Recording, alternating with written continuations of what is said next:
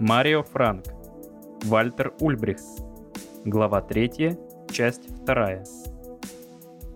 Оставшиеся лидеры КПГ разошлись во мнениях в совершенно бесполезных идеологических спорах и деталях определений. Шер яростно придерживался мнения, что лозунгом должно быть создание свободных социалистических профсоюзов, в то время как Ульбрихт настаивал на независимых классовых профсоюзах. Это был лишь один из примеров дальнейших яростных споров по поводу формулировок, которые, учитывая драматизм ситуации, были просто смешными. Все течет, все меняется, а коммунисты остаются неизменными. История КПГ Веймарской республики была очень противоречива. Дебаты Вальтера Ульбрихта с Геббельсом или позорная организация забастовок вместе с НСДАП. Все это часть истории Коммунистической партии Германии, которую мы продолжаем освещать в переводе биографии Вальтера Ульбрихта. Глава КПГ Берлина В конце 1929 года Ульбрихт вернулся в Германию после второго длительного визита в Москву. 24 ноября, по указанию лидеров КПГ, он взял на себя руководство Компартии района Берлин-Бранденбург-Лаузиц-Гренцмарк. Так он вернулся в Берлин. Район ранее возглавлял Вильгельм Пик. Он взял на себя руководство политическим отделом Центрального комитета КПГ после большого успеха КПГ на выборах в городской совет Берлина. На этих выборах КПГ стала второй по величине парламентской фракцией после СДПГ, набрав 24,6% голосов. В своих самых сильных районах – Вединг, Трептов, Фридрихсхайн и Нойкельн – коммунисты получили до 47% голосов. Поэтому с 1929 года по 1933 год многие считали Берлин красной столицей. В этом коммунистическом бастионе Ульбрихту отвели ключевое положение. Он выполнял поручения как мог, всегда напролом, без тактических ухищрений. Он организовывал забастовки, коммунистические марши и демонстрации, участвовал в уличных боях с национал-социалистами и выступал в качестве оратора своей партии на различных мероприятиях. При этом его публичные выступления отличались решимостью. Он добивался своих целей с присущей ему мрачной отвагой и упорством, в том числе и с готовностью применить силу. На этом этапе Коминтерн и КПГ через 7 лет после их первой неудачной попытки насильственного захвата власти в Германии снова считали, что пришло время заменить политическую систему Веймарской республики на социалистическую, основанную на советской модели. КПГ готовилась провести новую революцию в Германии.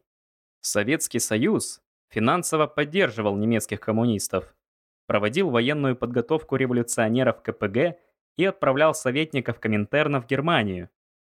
Появились мастерские по подделке паспортов и других документов, склады взрывчатки и оружия, кровавые акты насилия и столкновения с не менее радикальными национал-социалистами привели к ограниченной гражданской войне в Берлине в 1931 году. Ульбрихт выступал первым, как глава Берлинской партийной организации. Цитата. «Мы скажем рабочим, у них есть только один выход – взять в руки оружие. Только в борьбе за советскую Германию немецкий рабочий класс будет гнать немецких и международных рабовладельцев к черту», заявил он 5 февраля 1931 года в Рейхстаге. В другом выступлении он требовал. Цитата. В случае войны с поражением собственного правительства и переходом империалистических войск на сторону Красной Армии защитить Советский Союз путем поддержки Красной Армии всеми возможными средствами и пропагандировать установление советской власти. После таких выступлений судебные органы Веймарской республики снова начали расследование в отношении главы Берлинской КПГ. В конце ноября 1929 года Старший прокурор Рейха возбудил уголовное дело против Ульбрихта за госизмену в Государственном суде в Лейпциге. 10 марта 1930 года социал-демократы голосованием лишили Ульбрихта неприкосновенности в Рейхстаге. Теперь против него могли выдвинуть обвинение в Четвертом уголовном сенате Верховного суда за подготовку к государственной измене и принадлежность к антигосударственному объединению. 30 июня Ульбрихт безрезультатно выступил перед ответственным комитетом Рейхстага против вручения повестки, направленной ему старшим прокурором Рейха для допроса. Комитет отклонил его жалобу. Процесс встретил большой отклик у общественности. Сотни заинтересованных лиц, которые не были допущены до слушания, ждали перед зданием суда в Лейпциге. Ульбрихт действовал на судебном процессе так же, как и на процессе о поджоге Рейхстага, который проходил в этом же зале. Он отказался сделать заявление о своих политических функциях в КПГ и защищался на слушаниях 25 и 26 сентября 1931 года с политической речью. В выступлении он одним махом обвинил государство, его политическое руководство, СДПГ и практику принятия чрезвычайных постановлений в соответствии со статьей 48 Веймарской конституции. Цитата. После этого обвинения не осталось почти ничего, что не посчитали бы государственной изменой. Что на самом деле является государственной изменой, если под нее попадает призыв к политической массовой борьбе за заработную плату и хлеб? Снятие иммунитета, за которое наиболее активно выступали социал-демократы, означает попытку свести на нет любую деятельность в качестве представителей рабочих в Рейхстаге.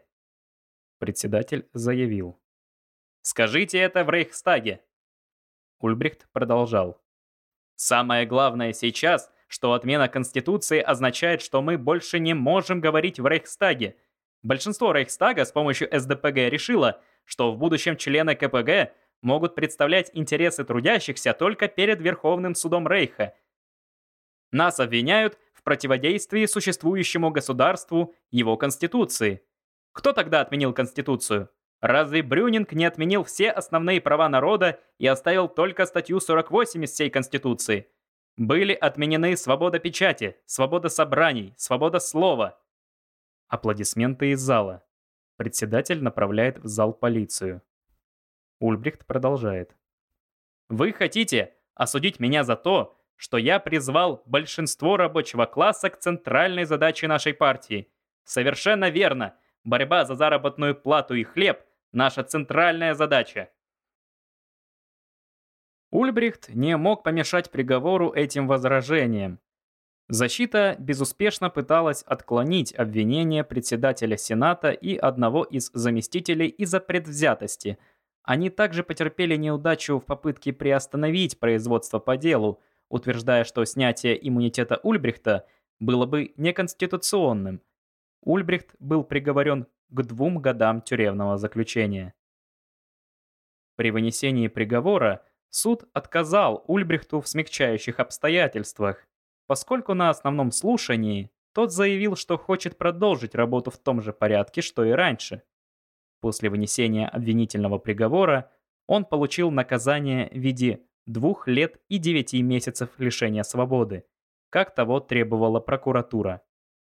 К счастью, 14 сентября 1930 года Ульбрихта переизбрали в Рейхстаг, и его неприкосновенность была восстановлена. Исполнение приговора пришлось отложить на весь срок полномочий. Верховный суд и старший прокурор Рейха неоднократно и в конечном итоге безуспешно писали президенту Рейхстага запросы на отмену восстановленного иммунитета Ульбрихта. 20 сентября 1932 года приговор был отменен в рамках всеобщей амнистии. В борьбе за политическое господство в Красной столице Ульбрихт беспощадно сражался с Йозефом Геббельсом, лидером национал-социалистов в Берлине. 5 февраля 1931 года в Рейхстаге Ульбрихт так отзывался о своем оппоненте. Если в этом зале не разрешают описать такого человека, как господин Геббельс, в тех выражениях, которых он заслуживает, мы сделаем это в другом месте, и мы применим не только слова, чтобы национал-социалисты очень удивились. Коммунисты в Берлине во главе с Ульбрихтом объявили 22 января 1931 года днем большой битвы с НСДАП за рабочие массы. Докладчики от НСДАП и КПГ по теме «Советская Германия» или «Третий Рейх» должны были принять участие в шести различных мероприятиях в тот день. Кульминацией ораторских дуэлей должно было стать событие в холле Фридрихсхайн, где встретились два местных партийных лидера – Вальтер Ульбрихт и Йозеф Геббельс, гауляйтер НСДАП в Берлине. На вечернем мероприятии присутствовало 4000 человек. Около 10 часов вечера Геббельс в сопровождении эсэсовцев первым поднялся на подиум. Его последователи приветствовали его криком «Хайль», в то время как коммунисты, что удивительно, выкрикивали «Иуда вон!». В начавшейся суматохе фракция КПГ громко пропела «Интернационал», сторонники НСДАП выступили против этого криками «Хайль». Геббельс не смог заявить о себе вслух. Когда Ульбрихт вышел на сцену в качестве следующего оратора, национал-социалисты гневно освистали его. Пока он говорил, начались мелкие потасовки. Когда он попытался покинуть сцену, люди СА тщетно пытались удержать его. Коммунисты тоже обезопасили себя, и в зале было много членов пролетарской самозащиты. Когда Геббельс снова захотел подойти к ораторской трибуне, в зале началась битва, в которой люди СА и пролетарской самозащиты били друг друга ножками столов и стульев. Пострадало более 100 человек. 12 остались лежать на полу в крови. На следующий день обе стороны посчитали исход битвы своей победой. Товарищ Ульбрихт избивает их. Геббельс оказывается под охраной полиции, заявила коммунистическая газета «Красный флаг». Напротив, в национал-социалистической газете «Атака» говорили о сокрушительном поражении красных воров и мошенников. Геббельс описал этот вечер в своем дневнике. Цитата. 23 января 1931 года. Фридрихсхайн. В 10 часов меня встретили аплодисментами и свистом. Там было по меньшей мере тысяча коммунистов. Ульбрихт выступил за обсуждение и нес всякую чушь. Я не должен был заканчивать разговор. КПГ ответил с треском, а потом отбился кровью. 24 января 1931 года пресса пестрит впечатлениями от нашего боя в зале. Более 100 человек ранены, 12 тяжело, но красные покинули поле боя. Несколько дней спустя Ульбрихт и Геббельс снова скрестили ножи, обсуждали закон о бюджете Рейха на 1931 год. Первым выступил низкорослый саксонец с фальцетом, а за ним последовал его столь же низкорослый косолапый противник. Геббельс также засчитал эту дуэль как победу. Цитата. Канцлер говорит, очень умеренно. Зал забит до отказа.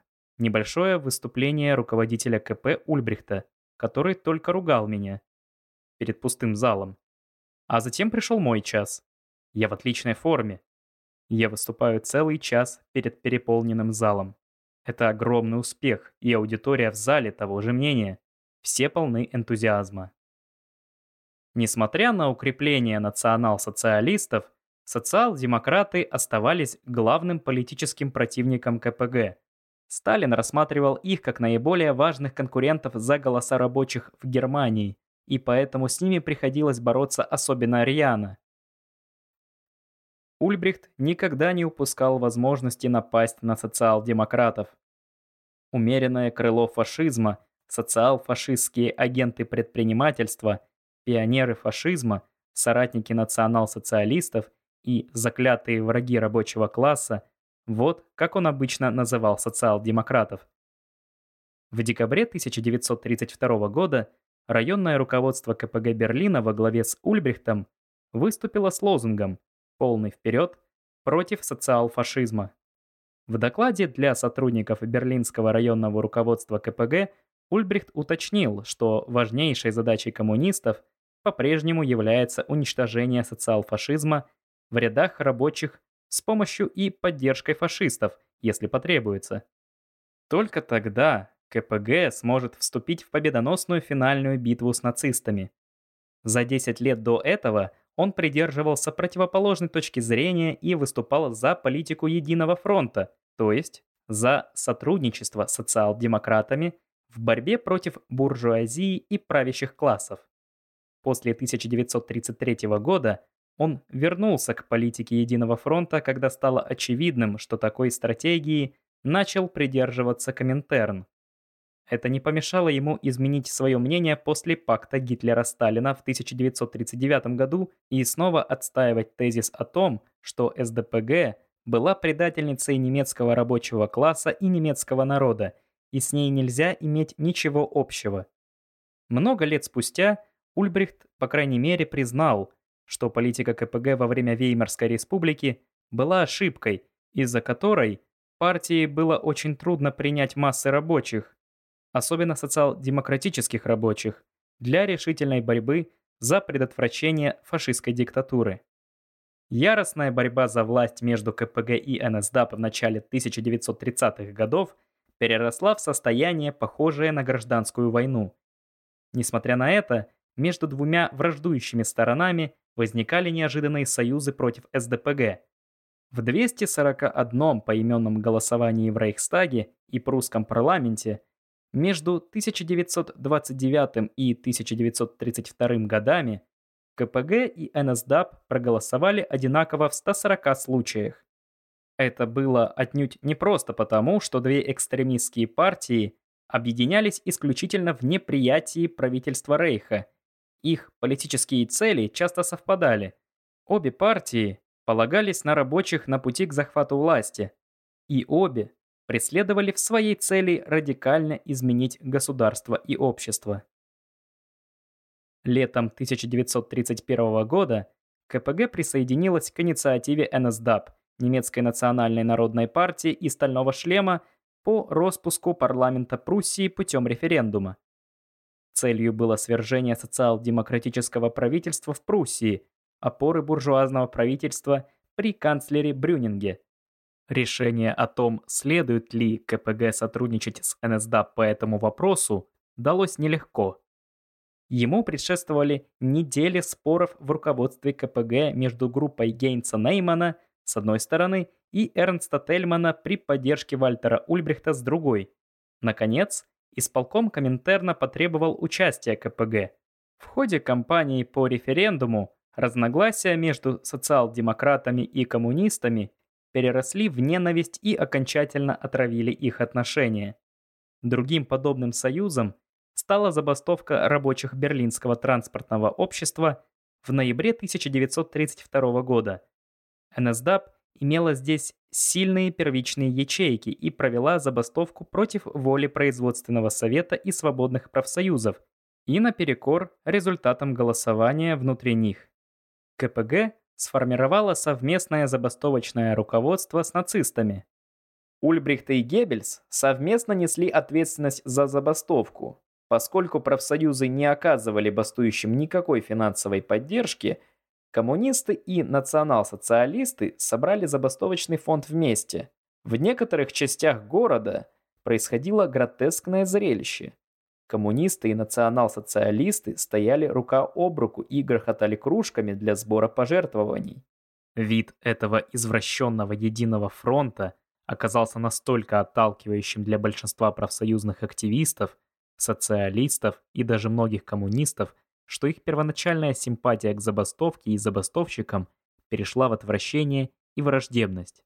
Забастовка закончилась через пять дней. Герберт Веннер, так прокомментировал забастовку. Цитата.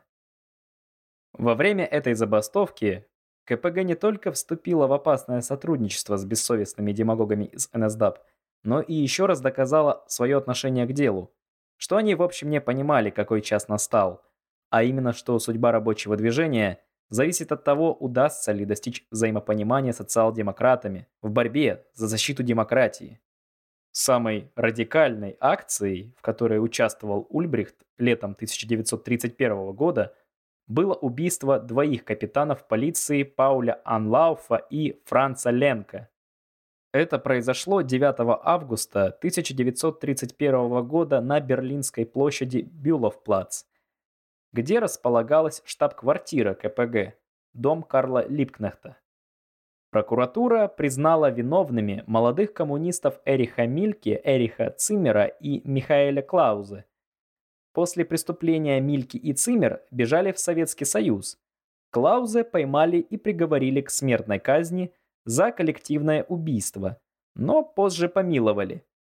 В 1993 году, через 62 года после преступления, Берлинский окружной суд приговорил Эриха Мильке к шести годам лишения свободы за это двойное убийство. Существуют разные сведения о точном ходе событий убийства, однако, безусловно, Ульбрихт заранее знал о плане преступления и одобрял его. Революционер стал соучастником двойного убийства. Скорее всего, он не был инициатором преступления, хотя Маргарет Бубер-Нейман Жена Гейнса Неймана и один из исполнителей преступления обвинили Ульбрихта в этом.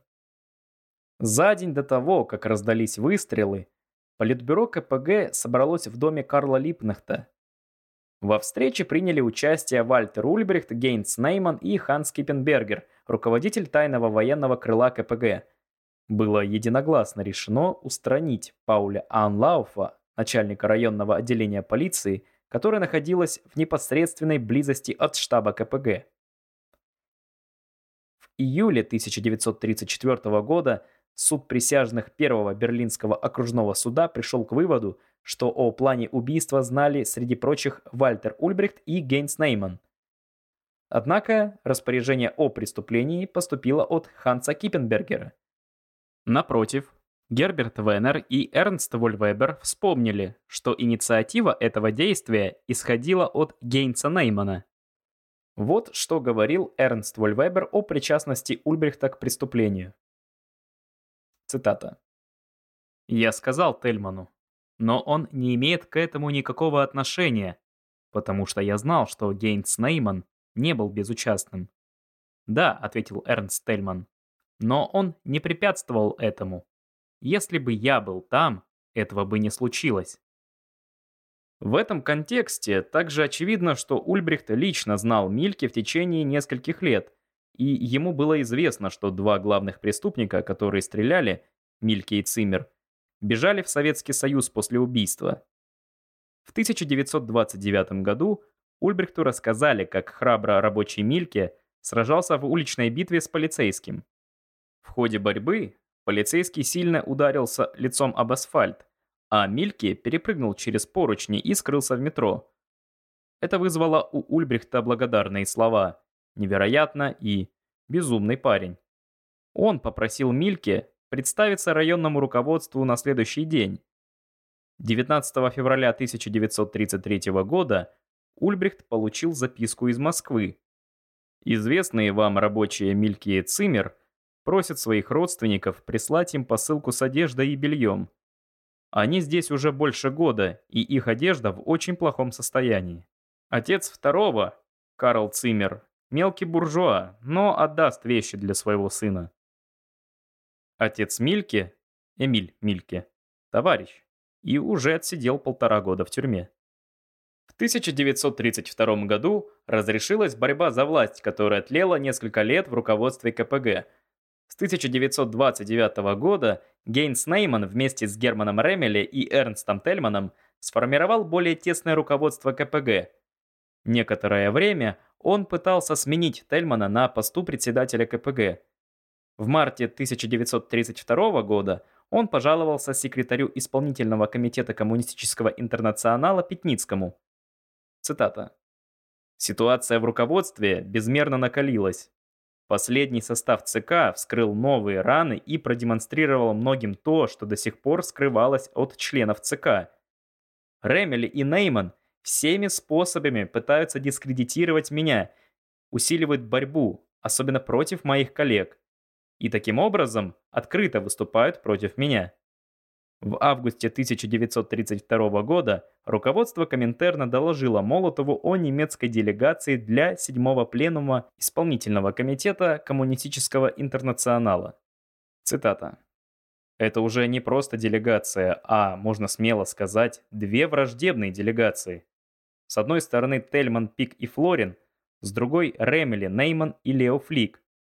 Из-за разобщенности и враждебности они не могут играть такую же весомую роль на этом пленарном заседании, как на шестом пленарном заседании. Однако огромная важность германского вопроса требует, чтобы они ее сыграли. В этом споре Ульбрихт встал на сторону противоречивого и в то время крайне изолированного партийного лидера КПГ, на сторону Тельмана.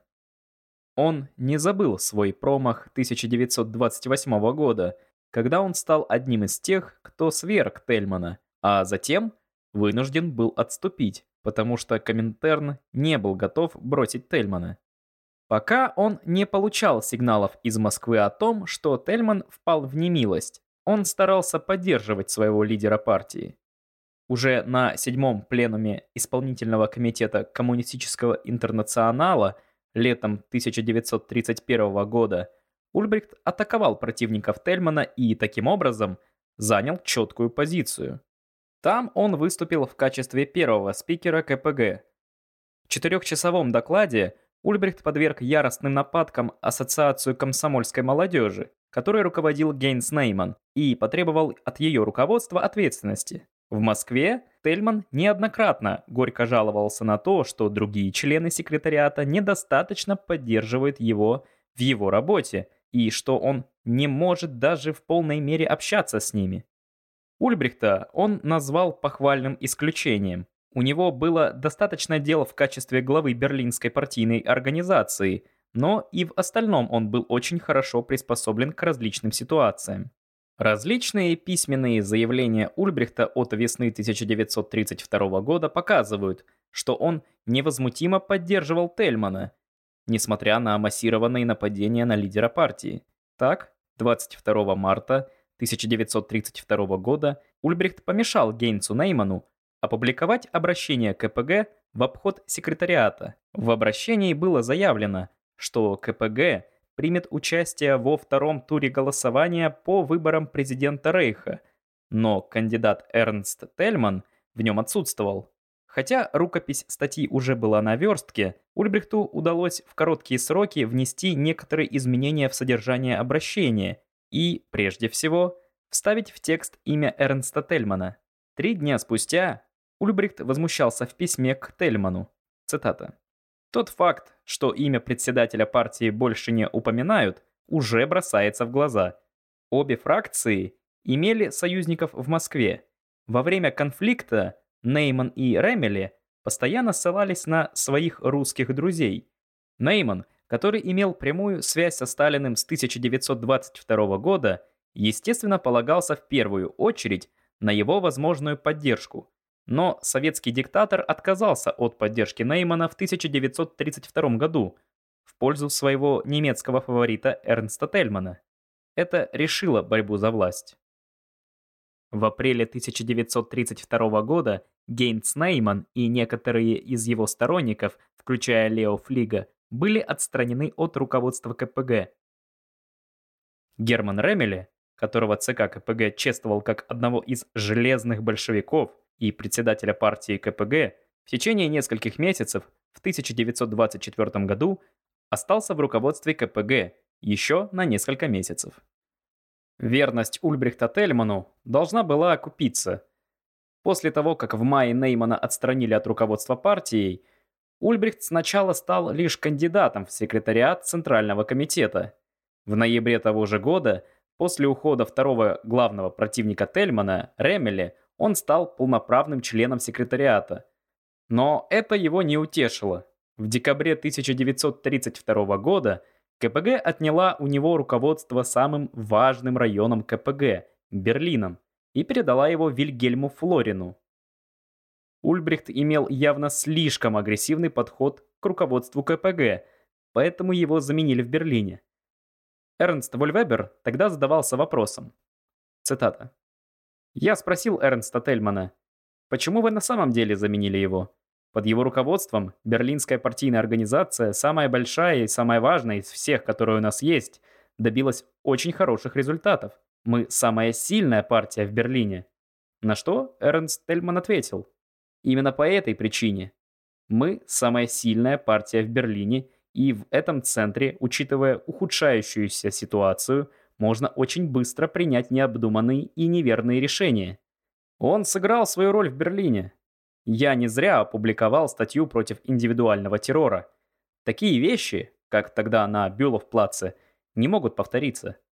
Теперь нам в Берлине нужен такой руководитель, который не всегда идет в атаку. Это поражение не вывело Ульбрихта из равновесия. Каким бы упрямым он ни был, он извлек лучшее из новой ситуации и продолжал непрерывно сражаться за КПГ и за свою карьеру. За плечами лидера партии Эрнста Тельмана и трех его заместителей, Джона Шера, Вильгельма Пика и Вильгельма Флорина, Ульбрихт оставался одним из самых важных функционеров КПГ. Согласно показаниям Герберта Веннера, Ульбрихт поставил себе цель стать вторым в партии после Тельмана. Цитата. Ульбрихт попытался взять все связи и текущие дела в свои руки, централизовать все, чтобы стать главнейшим человеком после Тельмана. Преемник Ульбрихта на посту секретаря Берлина и Бранденбурга, Вильгельм Флорин, благодаря своей большой неловкости и более низкой работоспособности, чем у Ульбрихта, показывал себя в начале не с лучшей стороны. Конец КПГ. В день прихода Гитлера к власти 30 января 1933 года руководство КПГ сделало последнюю отчаянную попытку предотвратить зарождающуюся диктатуру национал-социалистов. Протокол заседания ЦК гласил принять следующие политические меры – призыв к всеобщей забастовке и усиленное проведение массовых демонстраций. В тот же день Ульбрихт получил задание убедить СДПГ совместно с КПГ призывать к всеобщей забастовке против нового правительства при Гитлере. Но было уже слишком поздно. Сразу после своего назначения рейхсканцлером Гитлер начал устранять КПГ как политическую силу. 1 февраля президент Гинденбург издал указ о распуске Рейхстага и назначении новых выборов на 5 марта 1933 года. 2 февраля захватили и обыскали штаб-квартиру КПГ, дом Карла Липкнехта. 3 февраля Гитлер изложил перед командующими армией и флотом свою будущую внутреннюю политику. Она также включала искоренение марксизма. Еще через день Рейхспрезидент Гинденбург издал указ Рейхспрезидента о защите немецкого народа, который жестко ограничил право собраний и право на свободу печати. Через несколько дней уже были запрещены 16 газет КПГ. Очевидно, что КПГ двигалась к нелегальности. К этому она готовилась с лета 1932 года. 6 июня 1933 года – была создана комиссия во главе с Францем Далемом, Джоном Шером и Вальтером Ульбрихтом для подготовки партии к нелегальному периоду. Для этой цели были созданы конспиративные квартиры для высших должностных лиц и пункты связи для курьеров. Кроме того, комиссия разработала правила сговоров и защиты от шпионов. Эти предусмотрительные меры теперь оказались жизненно важными для многих функционеров КПГ. Уже с начала февраля, по соображениям безопасности, заседания Политбюро и его секретариата проводили не в доме Карла Липнехта, а в частных квартирах. 7 февраля в спортивном магазине Цайгенхаус, недалеко от Нидерлема, к юго-востоку от Берлина, проходило последнее заседание Центрального комитета КПГ под руководством Эрнста Тельмана. В нем приняли участие около 40 высших должностных лиц. Слова партийного лидера сделали выражения на лицах присутствующих товарищей еще более серьезными. «Предстоящая нам борьба», — сказал Тельман, — «самая тяжелая из того, что партия должна вынести. Ее нельзя сравнить с нашей деятельностью, начиная с 1923 года». Тельман не успел закончить свою речь. Ульбрихт, который председательствовал на собрании, прервал его. «Товарищи, безопасность нашего собрания больше не может быть гарантирована. В течение нескольких недель после захвата власти национал-социалистами Ульбрихт упорно трудился, чтобы подготовить партию для работы в подполье. Пришло время действовать нелегально. 23 февраля 1933 года берлинская полиция и СА окончательно закрыли дом Карла Липнахта. После встречи секретариата и политбюро 27 февраля в забегаловке на Гудрунштрассе при участии Вальтера Ульбрихта загорелся Рейхстаг. Президент Рейха Гинденбург подписал пресловутый указ о пожаре Рейхстага, который окончательно закрепил диктатуру Гитлера. Уже в ночь с 27 на 28 февраля Геринг приказал арестовать депутатов и ведущих функционеров КПГ, закрыть все бюро коммунистической партии и залы собраний и запретить всю прессу КПГ. Той ночью через полицейское радио в отношении Ульбрихта выдали ордер на арест. Ульбрихт договорился о встрече с Францем Далемом на следующее утро по дороге домой в ресторане на Хакешермаркт. Ни один из них раньше там не бывал, поэтому они не могли предположить, что кто-то их узнает. Однако на следующее утро, войдя в забегаловку, они осознали, что их жизням угрожает опасность. Франц Далем вспоминал, цитата, «Этот ресторан за одну ночь превратился в бар СА, из которого постоянно отправляли команды для арестов. Совместные папки с именами зарегистрированных коммунистов и других антифашистов лежали на столах.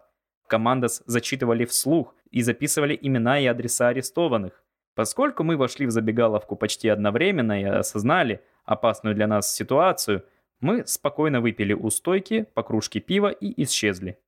В дальнейшем Ульбрихт мудро и строго придерживался правил конспиративной работы, выработанных КПГ. Во времена Веймарской республики полиция неоднократно разыскивала его, поэтому он имел опыт подпольной жизни. Он больше не заходил в свою квартиру на Гольцштрассе и с тех пор спал в одной из заранее подготовленных конспиративных квартир – Встречи с другими деятелями происходили при определенных рисках, например, в едущем такси, принадлежащем коммунисту, или в кафе на Кюрфрустендом после соблюдения строгих мер предосторожности.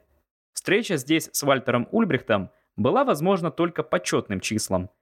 Посетитель должен был сесть в кафе второго, четвертого и так далее числа, пролистать какое-то время газету Berliner Rundfunkzeitung и выйти из бара. После к нему обращались другие товарищи с определенным паролем. С сентября он звучал «Как пройти к Поздамскому мосту?». После соответствующего ответа человека провожали к Ульбрихту. Его собственное положение достигло критической точки 1 марта 1933 года, когда его объявили в розыск и разместили его фотографию в газете немецкой уголовной полиции. Ему вновь предъявили обвинение в государственной измене. Когда 3 марта 1933 года лидер партии Эрнст Тельман и другие высокопоставленные члены КПГ попали в руки гестапо, это нанесло последний удар по ослабленной партии. В последующие дни были арестованы тысячи функционеров КПГ. От организации КПГ в Рейхе остались безликие бессильные идеалисты, которые продолжали тайно работать на КПГ, подвергая свою жизнь опасности. Они заговорщицки встречались в сараях с затемненными окнами и на пыльных чердаках. Отважные одиночки рисковали своими жизнями, раздавая листовки и расписывая стены домов лозунгами. Их смелые усилия не изменили того факта, что КПГ, вторая по величине коммунистическая партия в мире, потерпела политическое поражение. Ежегодно тысячи членов КПГ отправляли в тюрьмы и концлагеря. В 1936 году за незаконную коммунистическую деятельность было арестовано 11 тысяч, а в 1937 году 8 тысяч человек. 5 марта 1933 года проходили уже несвободные выборы в Рейхстаг. КПГ по-прежнему набрала 12,3% голосов, а Ульбрихт стал одним из 81 члена КПГ, формально вошедших в Рейхстаг в качестве депутатов парламента. В своем избирательном округе под СДАМ-2 КПГ набрала 20,6% голосов, что значительно ниже средних потерь КПГ по сравнению с последними выборами в Рейхстаг.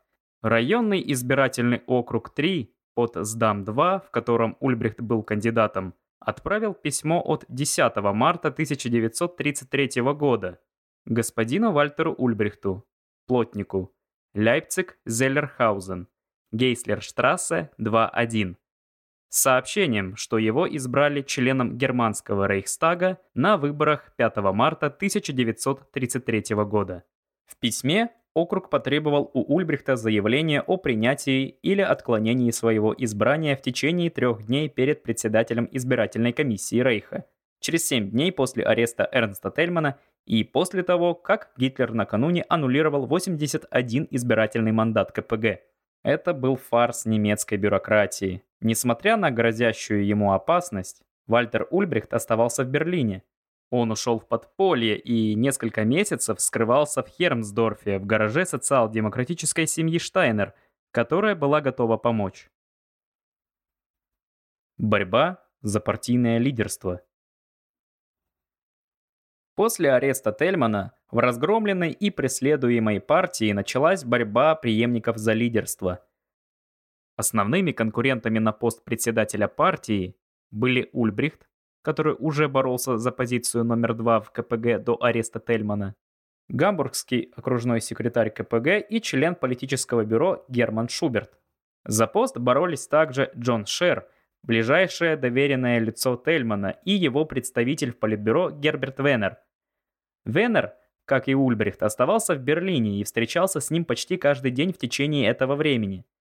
Ретроспективно он оценивал поведение Ульбрихта так в те дни. Цитата. «Он был человеком... Я пережил это в самом начале непосредственной нелегальной деятельности, когда на карту были поставлены наши головы в 1933 году и позже, который не только других отправлял в рискованные ситуации, но и сам не боялся встретить опасность. Несмотря на то, что его могли обнаружить национал-социалисты, и это грозило ему опасностью, Ульбрихт выглядел чрезвычайно бодрым.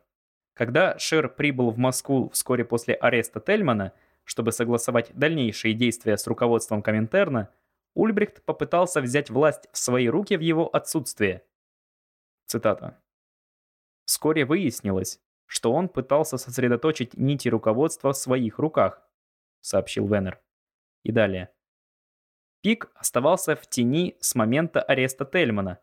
Сила Ульбрихта заключалась в неутомимой работоспособности, которую я видел в нем всегда и во всех ситуациях. Он был, поверьте моим словам, на удивление трудолюбивым человеком, который сам, казалось, не знал ничего, кроме как участвовать самому и вовлекать других в деятельность, которая, по его мнению, была правильной. Он выполнял ту работу, которая была в его распоряжении, и требовал по возможности выполнения от других. Он заставлял своих коллег и подчиненных, ему требовались подчиненные, активно действовать и безжалостно контролировал их работу. Его превосходство над другими заключалось не в более глубоком понимании или большей зрелости, а в его способности всегда быть лучше осведомленным, чем другие, и более скрупулезно выполнять отдельные аспекты работы. И Ульбрихт, и Шуберт пытались поместить своих сторонников на руководящие должности в аппарате и требовали Герберта Веннера убрать из центрального аппарата людей, которые выпивали стеди, имеется в виду Тельман. Ульбрихт также пытался добиться печати красного флага и центральной пресс-службы и дать указания руководствам районов. По его инициативе в конце лета 1933 года опубликовали программу под лозунгом «Спасите профсоюзы». Эта программа могла бы собрать коммунистов и социал-демократов под одной крышей. Ульбрихт хотел создать независимые классовые профсоюзы, в которых рабочие должны были бороться против нацистов, независимо от рабочих партий и их споров. Оставшиеся лидеры КПГ разошлись во мнениях в совершенно бесполезных идеологических спорах и деталях определений. Шер яростно придерживался мнения, что лозунгом должно быть создание свободных социалистических профсоюзов, в то время как Ульбрихт настаивал на независимых классовых профсоюзах. Это был лишь один из примеров дальнейших яростных споров по поводу формулировок, которые, учитывая драматизм ситуации, были просто смешными. В очередной раз стало ясно, что Ульбрихт действовал, пока его товарищи по руководящей команде вели дискуссии. Пока другие боролись с формулировками, он дал конкретное указание районным руководствам КПГ основать независимые классовые профсоюзы. Позднее это распоряжение резко раскритиковали внутри партии, и Ульбрихту пришлось направить руководству Коминтерна оправдательное письмо. Однако в итоге инициатива Ульбрихта стала не более чем девизом. У преследуемой партии уже не было сил реализовать это на практике. Еще до возвращения Шера из Москвы чешский функционер доставил из Коминтерна директивы о новом руководстве КПГ. Они подтвердили, что Шер стал новым лидером КПГ. Однако даже после этого борьба за лидерство между тремя соперниками продолжалась. Хотя Ульбрихт теперь официально признал претензии Шера на лидерство после его утверждения Коминтерном, это не помешало ему подвергнуть сильной критике стиль работы Шера – он обвинил его в том, что тот неделями скрывал документы и не выполнял важные поручения. По словам Ульбрихта, в полемике Шер реагировал чрезмерно резко. Наихудшим обвинением Ульбрихта было то, что Шер выносил внутренние проблемы за пределы руководства. Тот факт, что Шер должен был довести до Германии официальную политику Коминтерна, не облегчило ему жизнь.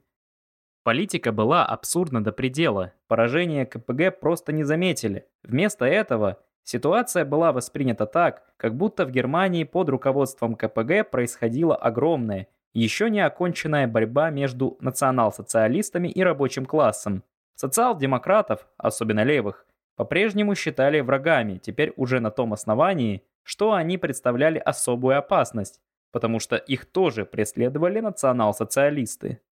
Ульбрихт и Шуберт пытались при любой возможности изолировать Джона Шера и укрепить свои позиции. Каждый из трех собрал часть аппарата и сотрудников вокруг себя. На стороне Шера были прежде всего Ганс Киппенбергер, глава секретного военного аппарата КПГ, и Фриц Шульте, глава РГО. Ульбрихт держал в своих руках прежде всего нити повседневной работы, особенно связи с партийными округами. Разногласия между тремя конкурентами к концу лета 1933 года еще больше обострились и стали более открытыми. Ульбрихт высмеивал медлительность Шера, Шуберт сплетничал, а сам Шер не скрывал того факта, что считал ситуацию несостоятельной в долгосрочной перспективе. Из-за растущей угрозы со стороны гестапо Герман Шуберт эмигрировал в Прагу летом 1933 года. Для Ульбрихта в начале августа ситуация также стала неприемлемой. Кабинет, в котором они с Шубертом проводили встречи с членами районного руководства, был захвачен гестапо. 5 августа окружной суд Берлина продлил на Ульбрихта февральский ордер на арест. Цитата. Бывший депутат Рейхстага, плотник Вальтер Ульбрихт. Рожденный 30 июня 1893 года в Лейпциге, Последний раз проживал в Берлине. На данный момент местонахождение неизвестно. Должен быть доставлен в следственный изолятор. Его обвиняют в том, что он в декабре 1932 года в качестве консультанта Центрального комитета КПГ на 21-м окружном партийном съезде в Галле, Мерзебург, высказал предательские заявления о насильственном изменении Конституции Германского рейха. В частности, путем призыва к всеобщей забастовке. Одновременно опубликовали объявление о розыске Вальтера Ульбрихта. Его фотографию разместили во всех газетах, а население призвали помочь его арестовать за вознаграждение. К тому времени Ульбрихт жил под вымышленным именем в пригороде Берлина, в комнате, которая служила Вильгельму Пику тайным укрытием до его иммиграции летом. Позже владелец дома рассказывал о своем постояльце. Цитата. В то время Ульбрихт был крайне замкнутым человеком, который жил в основном уединенно в своей комнате, и чье отталкивающее выражение лица пресекало любую попытку поговорить с ним. Так было и в те редкие случаи, когда летом 1933 года по воскресеньям он принимал участие в играх с мячом, которые моя жена устраивала для наших детей и гостей из города в нашем большом саду за высокой оградой. Ульбрихт оставался молчаливым и не разговаривал со своими товарищами по команде. Конечно, мы не знали, что человек, который жил с нами под другим именем и о котором заботилась моя жена, был член Рейхстага Вальтер Ульбрихт. Не знали до момента, когда все берлинские газеты опубликовали фотографии нескольких человек с просьбой к населению присмотреться к этим гражданам и при необходимости сообщить о них в полицию. Среди них был господин Ульбрихт, настоящее имя которого мы узнали только из газет. Я принес несколько таких газет в его комнату и выразил надежду, что сейчас настало время покинуть это укрытие, которое становилось все более опасным для него. Он признал это без дальнейших возражений, но прошло еще несколько дней, прежде чем он закончил сборы. Даже в тот момент он не отказывался от привычки выходить из дома в сумерках и заниматься своими делами.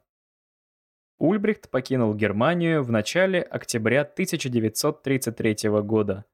Он сделал это только после решения Политбюро о том, что все члены Политбюро, за исключением Джона Шера, должны покинуть Германию, и письма Шера, из которого ему стало ясно, что его положение как самого известного функционера КПГ в Берлине стало шатким. Сначала он отправился в Москву. Шер в прошлом несколько раз жаловался Коминтерну на Ульбрихта. В октябре Ульбрихт получил выговор от Коминтерна за свои козни против Шера. Он разжился поддельными документами и отправился в Париж, где бежавшие с мая лидеры КПГ под начальством Вильгельма Пика сформировали руководство КПГ в эмиграции. Джон Шер, единственный хорошо известный член руководства КПГ, оставшийся в Германии, попал в руки гестапо 30 ноября 1933 года. Его и еще трех коммунистических функционеров застрелили при попытке к бегству 1 февраля 1934 года. Как говорится, без суда и следствия.